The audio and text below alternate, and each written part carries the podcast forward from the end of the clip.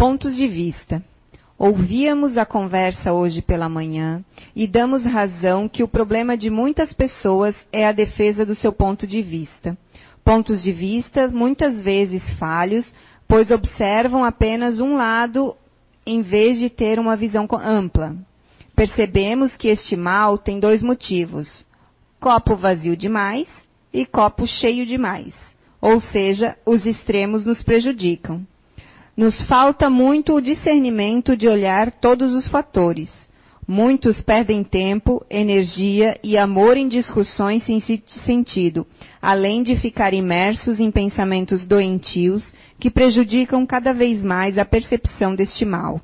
Não se faz imediata, apenas posterga e atrasa a resolução de problemas e conflitos. Aprendemos com um apóstolo espiritual que esteve aí, com a alcunha de bom senso encarnado, que temos de ouvir, raciocinar, avaliar e discernir sobre os assuntos.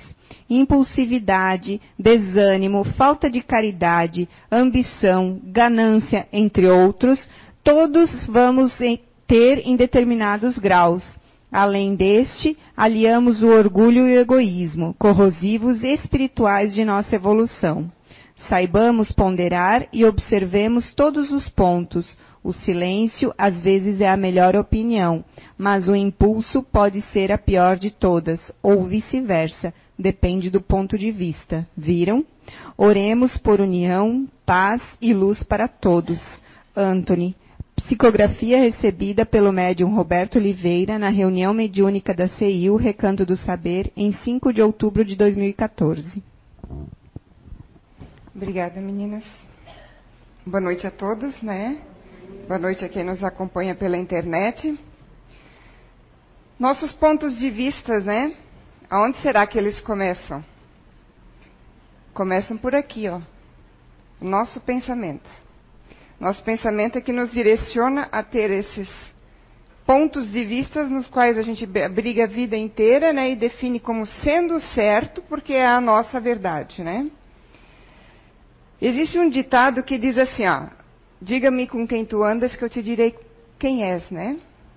Eu acho que a gente poderia dizer assim, diga-me o que tu pensas, que eu te direi quem és, quem serás, que vida você tem e que vida você terá.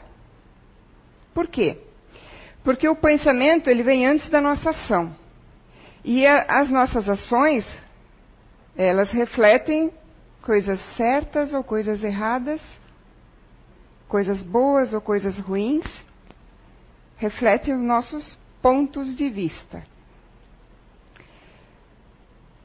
Pensamento é uma forma de processo mental. Hoje a gente vai falar um pouquinho sobre mente, porque é na mente que se forma o pensamento.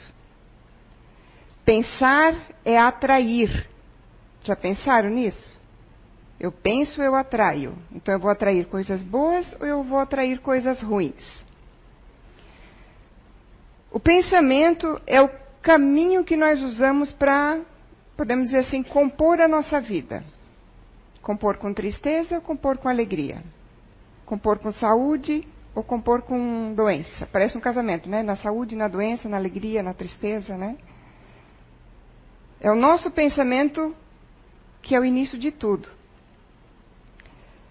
Eu vou trazer algumas informações é, do livro Evolução em Dois Mundos, que é uma série do André Luiz Chico Xavier. Eu comentei sobre isso no, na última palestra que eu dei e até usei de referência o livro No Mundo Maior. Hoje nós vamos usar a Evolução em Dois Mundos. Então, várias coisas que eu vou trazer aqui hoje vêm deste livro. A gente sabe então que pensamento tem força e tem poder. Mas como é que isso funciona? Como é que isso processa? Né? Então, algumas informações. Para quem começou recente na doutrina espírita, outros já devem saber. Né? O ser humano, ele é composto do corpo físico, nós somos formados do corpo físico, nós temos também o corpo espiritual, é o nosso espírito imortal, que não morre, nosso corpo físico, que nos serve enquanto estamos no planeta Terra. Em outros planetas devem ser corpos diferentes, porque são feitos da matéria daquele universo, daquele planeta. Nosso corpo físico é feito das matérias que existem no nosso planeta e no nosso universo. Mas o nosso corpo físico, ele é muito pesado, ele é de uma energia muito densa. E o nosso espírito tem uma energia, é feito de uma energia muito sutil. Então não tem como acoplar um ao outro. Não, não colaria. Então, nós temos vários corpos, mas como o ser humano ainda mal e mal entende o próprio espírito e o próprio corpo físico, pelo menos aqui na nossa casa a gente fala muito num, em um único intermediário que nós temos ali, que é o perispírito. O perispírito é feito de uma, de uma energia densa, mas menos densa que o corpo físico. E, um, e não tão sutil quanto o nosso espírito. Então nós temos o corpo físico, o nosso espírito, e o que nos une é o perispírito.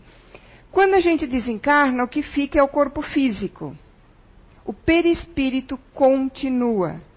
Por isso que quem tem mediunidade vê um espírito, vê o perispírito dele. Quando a gente trabalha na mediúnica, a gente conversa com, com vários espíritos que vêm ali, muitas vezes eles vêm para choque anímico, ou seja, é, contato com o corpo físico novamente para, tipo assim, acordar. Porque são, às vezes não são espíritos nem tão ruins, foram espíritos ou, ou, mais ou menos bons, ou até um pouco bons, mas também nem todo mundo que seja bom acredita em reencarnação, né? Então o que, que acontece? Quando desencarna, vê que continua tendo um corpo. E aí não acredita que morreu. E esse corpo que ele está vendo é o perispírito. E o perispírito, ele modela o nosso corpo físico. Então, se nós reencarnarmos sem um braço, nosso perispírito ele vai estar moldado sem um braço. Inclusive, a, a espiritualidade nos conta nesses livros da, de, de, de André Luiz até, que quando o nosso pensamento é tão forte a ponto de, por um sentimento de culpa, por exemplo, que eu fiz alguma coisa errada ou matei alguém. Matei alguém quando eu estava aqui encarnada, e aí eu, eu fico olhando para minha mão, que foi a mão que pegou o revólver, vamos dizer, e atirou, e eu olho para aquela mão, eu não quero mais ver aquela mão. O pensamento é tão forte que, mesmo que no mundo espiritual a espiritualidade queira moldar um braço para mim, eu, como espírito, com o meu pensamento, com a força do meu Então, muitas vezes eles querem nos ajudar e a gente não deixa. Porque o nosso pensamento ele faz tudo no nosso corpo espiritual. O pensamento, quem elabora ele é a nossa mente. E a nossa mente, ela está no perispírito. Lembrando que perispírito nós não perdemos quando desencarnamos. O cérebro está aqui, no corpo físico. Mas a nossa mente, que é responsável por nossos pensamentos, está no corpo perispiritual. Então, tudo que eu pensar, que depois tem consequências, porque eu vou agir em cima desse pensamento, e vai ser a vida que eu vou levar diante das minhas atitudes, ela vai estar impregnada aí, no perispírito, na minha mente. Por isso que quando a gente desencarna, a gente não se transforma em outra pessoa. Se eu era ruim, ou se eu era teimoso, ou se eu era orgulhoso, eu vou continuar sendo assim no mundo espiritual. Porque não fica isso no corpo físico fica no corpo perispiritual. Ah, uma parte aqui do livro. O perispírito, ele é o modelador e o mantenedor do corpo físico, certo? Por como assim? Ele se encontra ligado célula a célula. Então, se o perispírito tem uma célula, o corpo físico tem uma igual. Um chakra que existe, né, os nossos pontos de força no perispírito, existe no corpo físico. Nossos plexos no perispírito, no corpo físico. Por isso que eles são exatamente o molde um do outro. E aí? A gente já ouviu falar, acho que todo mundo já ouviu falar de pessoas que têm pensamento positivo, que têm fé, que fé é, é a atitude É o pensamento de acreditar naquilo que eu não posso ver, eu não posso mexer, eu não posso fazer nada com aquilo, mas eu sei que vai dar certo ou eu sei que vai funcionar. E vem tudo, toda a origem do nosso pensamento. Então, se o nosso perispírito, ele é ligado ao nosso corpo físico, todos os órgãos, e a gente já ouviu falar de pessoas que tinham fé, ou que tinham pensamento positivo, curar uma doença. Ou pessoas muito negativas, que não tinham doença nenhuma e que de repente apareceu. A própria ciência já tem é, pesquisas de oração, de fé, que saiba que as pessoas que recebem orações, que têm mais fé ou que têm uma religiosidade, têm a condição, ou muitas delas realmente se melhoram, ou mais rápido, ou têm uma melhora, pelo menos parcial, comparada com os outros, muito maior. Mas como é que isso funciona no nosso organismo? Como é que a nossa mente ou o nosso pensamento pode alterar as nossas células? Por isso que é importante a gente saber que existe o perispírito. Porque é lá que vai ficar impregnado os nossos, nossos pensamentos, que vão virar as ações. A mente espiritual, a mente né, que está no perispírito, é a fonte dos nossos pensamentos ele se expressa em ondas, porque como é que funciona? Ele se expressa em ondas eletromagnéticas que são mais velozes que a velocidade da luz. E uma vez emitidas, eu não falei nada, eu só pensei. Uma vez emitidas, pertencem, não pertencem mais ao emissor, a pessoa que pensou, mas sim ao cosmos. Mas tornam ao próprio emissor, envolvendo-o com suas próprias formas criações mentais. Questão de livre-arbítrio. Tudo que se faz volta para nós. Como é que começou isso? Começa com o nosso pensamento. A partir do momento que a gente pensou, através das ondas, nós emitimos esses pensamentos, e aí podem ser bons, podem ser ruins, e escapou, a gente não tem mais controle sobre ele. E aí eles voltam para nós, eles voltam a nos envolver.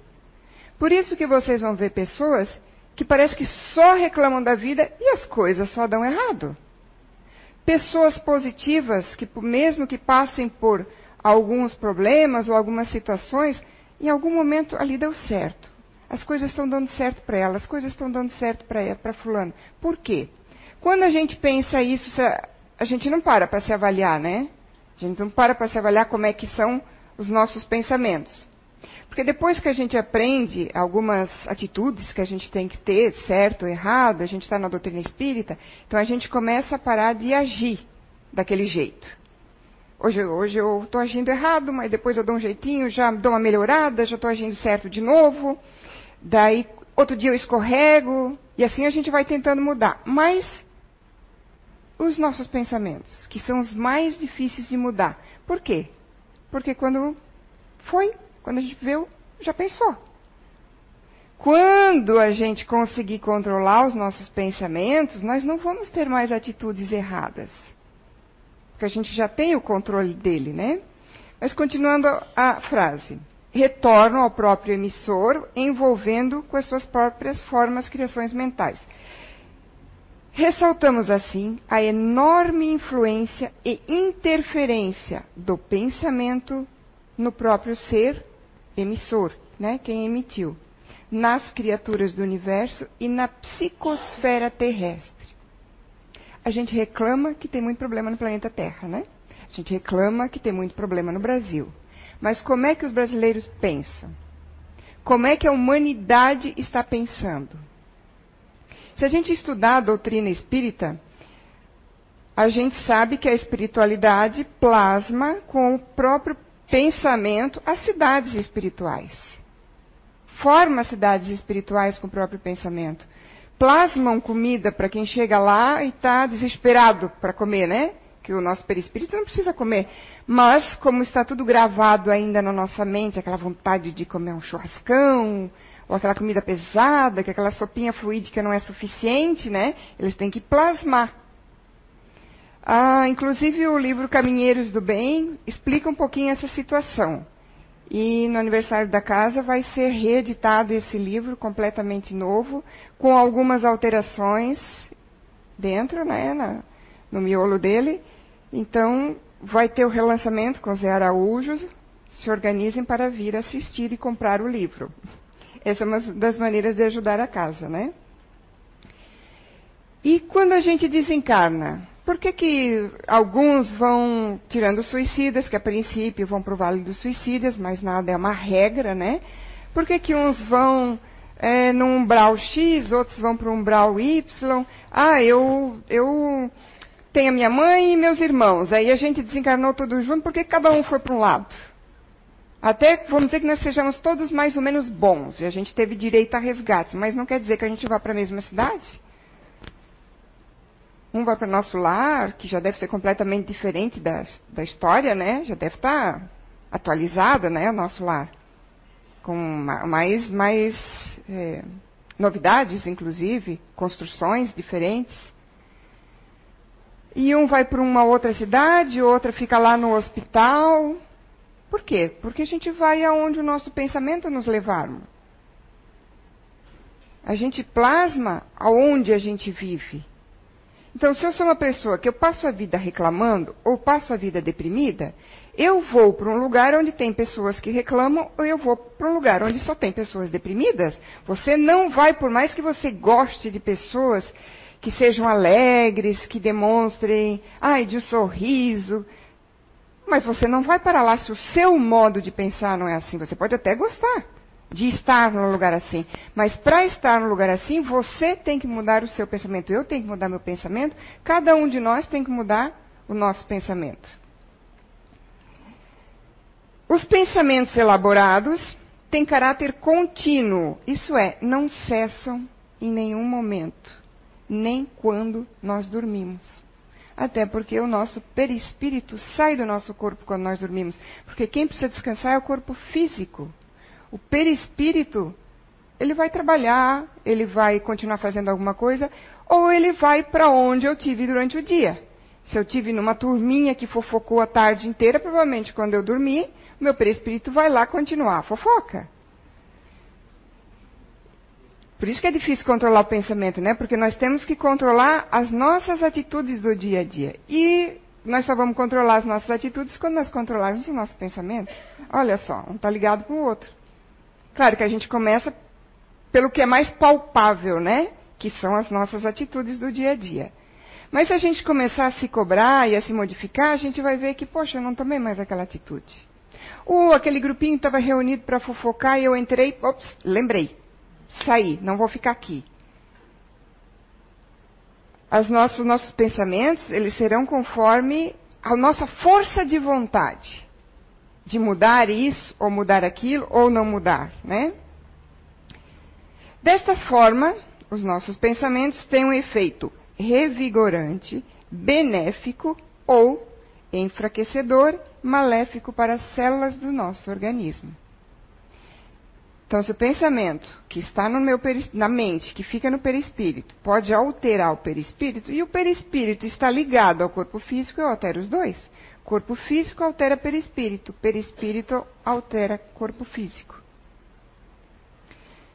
Por isso que quando muitas vezes quando a gente está para reencarnar e a gente tem uma reencarnação preparada, programada, a gente pode vir com um genezinho ali, uma célulazinha ali que vai ser cancerosa, por exemplo. Porque eu vim para resgatar alguma coisa e em algum momento ela vai se desenvolver. Mas ela pode também vir meia cancerosa. E aí vai depender das minhas atitudes, da vida que eu tiver, do que eu fizer da minha vida, com a minha vida e ao redor de mim, para saber se ela vai se desenvolver ou não. E aí eu posso também vir com elas todas saudáveis, mas as minhas atitudes que começam lá no meu pensamento vão alterar as células. No livro Você é a Cura, você, tem lá relatos de médicos, cientistas, não são espíritas. Acredito que alguns nem conheçam a doutrina espírita, que comprovam que as células podem ser alteradas pela força do nosso pensamento. Então, assim como a gente pode curar, a gente pode adoecer também, né? Os mentores espirituais nos instruem que quase a totalidade das doenças, quase, não é uma regra, né? Provém dos pensamentos. O teor negativo deles tem o poder de desequilibrar os corpos.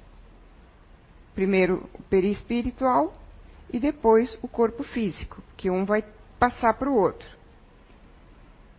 que repassa tal desequilíbrio ao corpo físico. Primeiro no perispírito, depois repassa ao corpo físico, né? Alterando o seu psiquismo e a sua bioquímica celular. São os espíritos que estão dizendo isso. Consequentemente, o seu fisiologismo, acarretando a doença que se somatiza geralmente na região mais suscetível do organismo.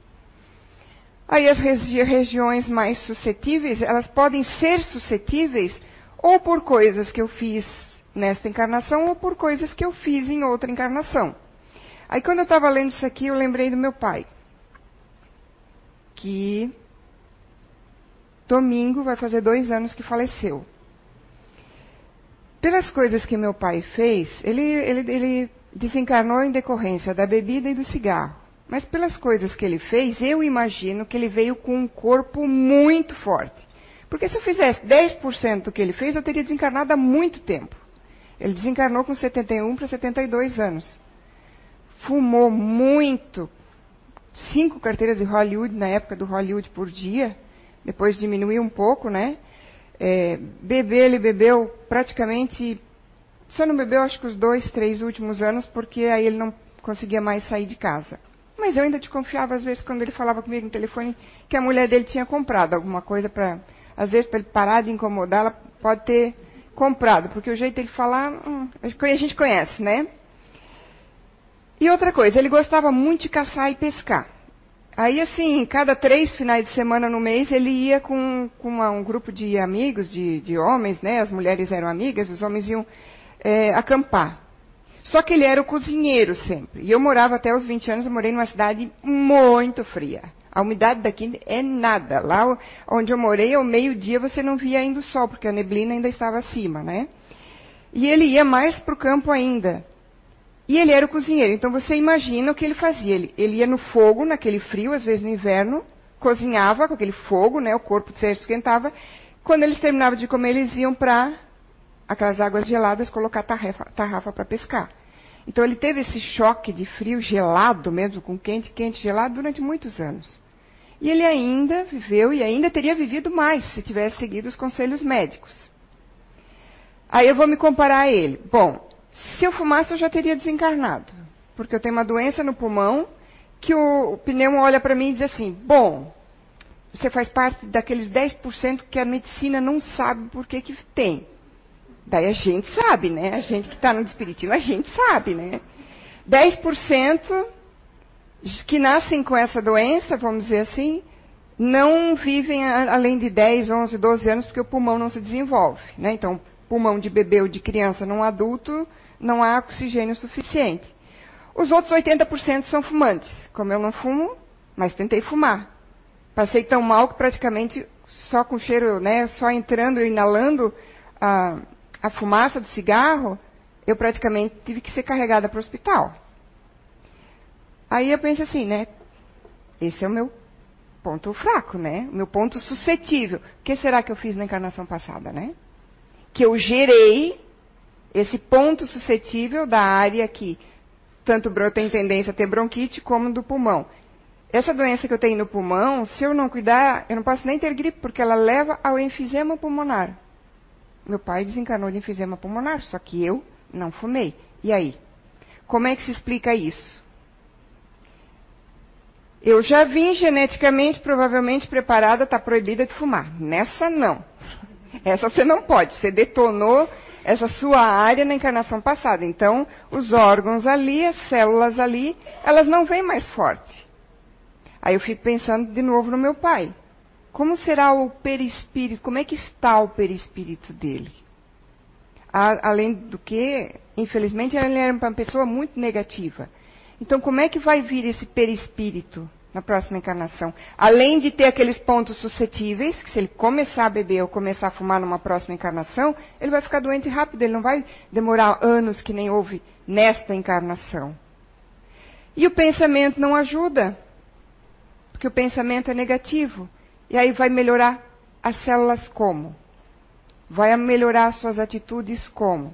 Claro que vai chegar, todos nós chegamos um momento que a gente diz: chega, não quero mais errar, não quero mais fazer isso, não quero mais ser deprimida, não quero mais falar mal dos outros, não quero mais fazer fofoca. Cada um tem um grau de maturidade espiritual. E cada um de nós vai chegar em determinado ponto. E se eu chegar em, em, em certo nível já de, por exemplo, de conhecimento e já de querer me modificar, eu também não tenho daí como obrigar meus, meus familiares, mesmo as pessoas que eu amem, a modificar. Porque a gente só pode modificar a nós mesmos. Ah, sim. Nós podemos emitir pensamentos positivos para quem nós queremos ou para quem está ao nosso redor? Sim. A gente não emite, não vai através de ondas e não chega até lá na pessoa? Chega. Por que, que uma oração nossa aqui acaba chegando lá em cima no desencarnado? Nosso pensamento chega lá. Ah, a gente já teve caso, por exemplo, na mediúnica, de conversar com o espírito para deixar um encarnado aqui em paz. Aí o espírito diz: ah, mas fulano me chama. E não me chama não é chamar falando, é pensar. Ai, porque assim, não é questão de ter às vezes saudade de alguém nosso que desencarnou. Há uma mãe, por exemplo, um filho ali que era muito apegado à mãe. Aí a mãe desencarna. Em vez de sentir saudade e às vezes chorar, que é o normal, que é natural, não, eu fico com um pensamento, ai, eu preciso da minha mãe. Minha mãe, onde é que você está? Minha mãe, você está me ajudando. Como é que a mãe desencarnada vai ter sossego lá? Se o pensamento vai chegar lá. Muito bem. Então, a gente pode dizer que a nossa mente, responsável por nosso pensamento, é a responsável também por regular o nosso estado de saúde. E aí, se a gente tem problemas de saúde, vamos começar a pensar o que é que nós estamos pensando. Por isso que eu disse no começo. Diga-me o que pensas, que eu te direi como está a sua vida. Como será a sua vida no futuro?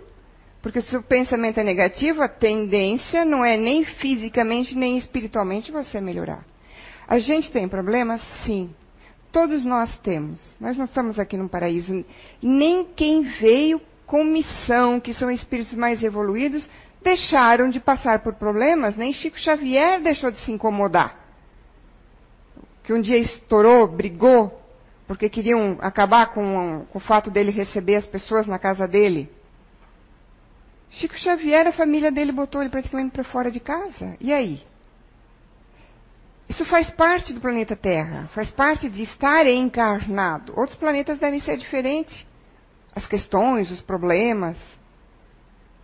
Mas a gente às vezes passa mais tempo reclamando do que vendo o que nós precisamos mudar para melhorar a nossa vida.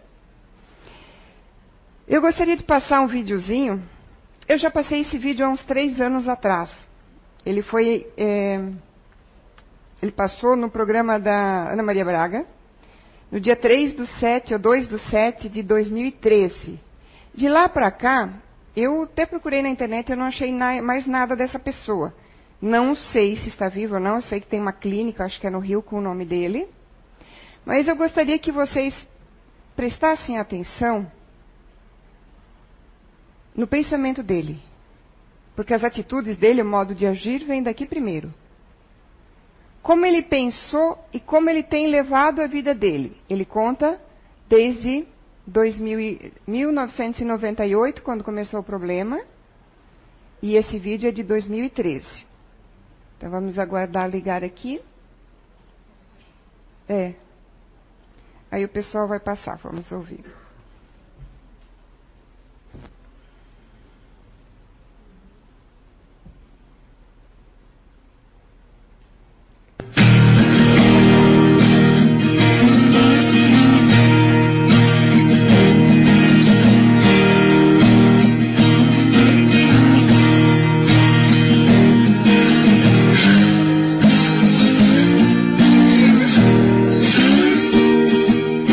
Tércio Rocha, eu sou médico, tenho 49 anos, sou casado há 22 anos com Alejandra Bregu, sou pai do Pedro Rocha e do Matias Rocha. Em 1998 foi liberado a, a medicina estética nos Estados Unidos. E nós então, médicos brasileiros que tínhamos muita experiência com isso, íamos sempre aos Estados Unidos dar aulas para médicos interessados nisso. Eu tenho muito medo quando o avião vai descer na pista, morro de medo na hora da aterrissagem. Então eu pedi para que a secretária chamasse o rapaz do seguro de vida para que aumentasse o risco, né, o prêmio do meu plano, né, do meu seguro de vida, caso alguma fatalidade viesse a acontecer, principalmente no pouso do avião. E então o plano de saúde, o seguro de vida, na verdade, exigiu um novo exame de sangue. E não foi a surpresa?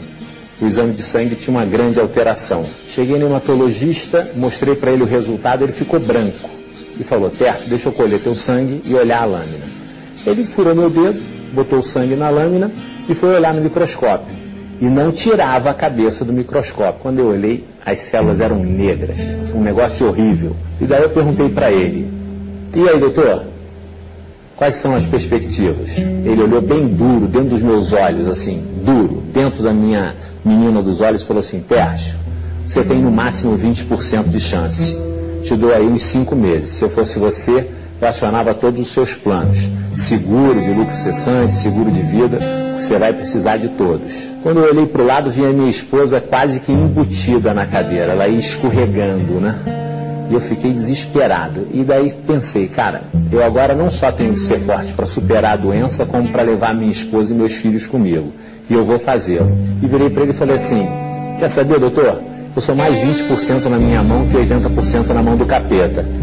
Eu não acredito nessas estatísticas. 20% na minha mão é 200%. Você pode ter certeza que eu vou tratar e vou curar. E foi assim que eu fiz. Mais grave para mim do que a notícia da doença é a família, porque a família entra em desespero e começa a chorar. Né? Pai, mãe, tia, primos, irmãos. E você tem que saber lidar com isso, você tem que segurar isso com a sua cabeça. E eu tenho dois filhos, que minha primeira quimio eram muito pequenininhos, né? um tinha cinco, outro tinha um ano. E eles viam a família inteira chorando, mas eu nunca escondi nada deles. Então ele perguntava para mim, papai, por que está todo mundo chorando? Eu falava para ele, porque todo mundo acha que o papai vai morrer. Ele perguntava, você não vai morrer? Não, eu não vou morrer. Eu vou ficar verde porque eu sou tipo Hulk, mas eu não vou morrer. Eu vou superar isso e vou surpreender todo mundo. Só não vai ser surpresa para você, porque você sabe que o papai vai estar sempre junto com você. Um dos meus grandes segredos assim na químio é a mentalização. Mentalização é diferente de meditação. Eu mentalizo. Então o que, que eu faço na hora da quimioterapia? Olha, o que eu quero é viver, não é? O que eu quero é voltar a conviver com os meus filhos, a andar a cavalo com eles, a ir à praia, a ver meus amigos, a atender meus pacientes, a estar com a minha esposa. Então eu coloco no pé da cama algumas fotografias, principalmente de eu com os meus filhos e eu com a minha esposa. E durante a quimio inteira fico então olhando as fotos que ficam nos pés da cama, né? E fico mentalizando, fico lembrando de como era aquele momento e fico projetando como serão os novos momentos. Eu fui reagindo. E os meus filhos sempre me cobrando, papai, principalmente o mais velho, né, que falava, o mais novinho nem falava nessa época, tinha um ano. Papai, você me prometeu que domingo, isso era quarta-feira, né, nós iríamos na piscina. E eu falei assim, mas nós vamos domingo na piscina e a febre não passava. E o menino todo dia me cobrando. Até que chegou domingo. Ele falou: E aí, papai? Tem sol lá fora, hoje é domingo, nós vamos ou não vamos na piscina? Eu falei: Sim, nós vamos à piscina. Tomei uma carga de medicamento desnecessária, perigosa para aquele estado metabólico que você se encontra com câncer após uma quimioterapia, uma pulsoterapia muito forte. Por algumas horas consegui a e veio uma força que só Deus sabe de onde e fui com eles à piscina. Então tirei uma foto com eles, que é a foto da minha vida, quando eu seguro os dois dentro d'água e agradeci muito a Deus estar com eles naquela piscina.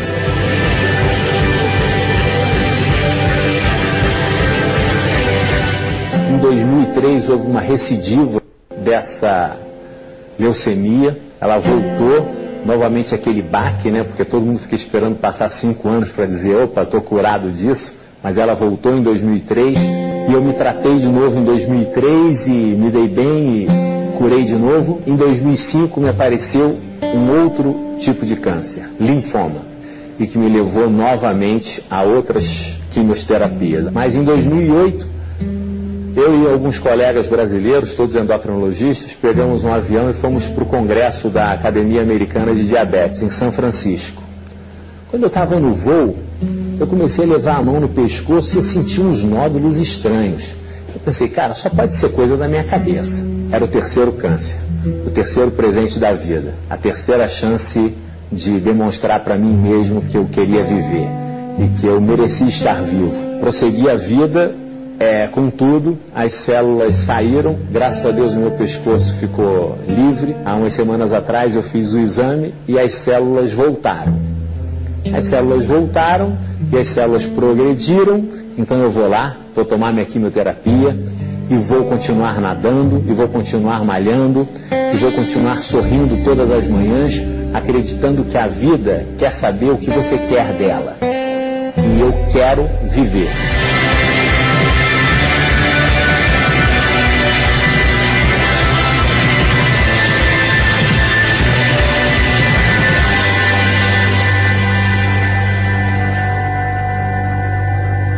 nós vai chamar um terceiro câncer de presente de Deus? Acho difícil, né? Ah, o pensamento dele, claro que ele se focou na família, mas a gente pode se focar em nós mesmos. Você não quer viver? Você quer viver? Você pode querer viver para a família, você quer querer viver para pais, para cônjuge, para filhos, mas você tem que querer viver para você mesmo. Claro que ele fez algumas coisas ali, como ele mesmo diz, uma carga de de remédio desnecessárias, né? Teve sorte, não aconteceu nada, mas eu quero que vocês pensem no pensamento dele. Que, esse pensamento que levou ele às atitudes positivas, a ter fé, a não reclamar em nenhum momento, a sempre se tratar e ia se tratar de novo, né?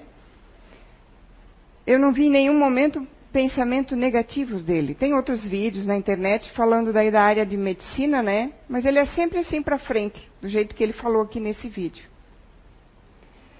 Quem de nós, no primeiro baque, né, no primeiro susto, já nos deixaria cheio de pensamentos negativos, eu vou morrer, eu vai acontecer isso e aquilo lá. A gente não se dá o direito, vamos dizer assim, de ter pensamentos positivos. Por quê? Se é o pensamento que vai comandar todo o resto. Vai comandar nossa, nossas atitudes, nossas ações, nosso corpo físico, nossas células ou do, nossas doenças ou nosso tratamento. Então começa tudo pelo nosso pensamento. O que nós pensamos é que vai fazer quem nós somos, né?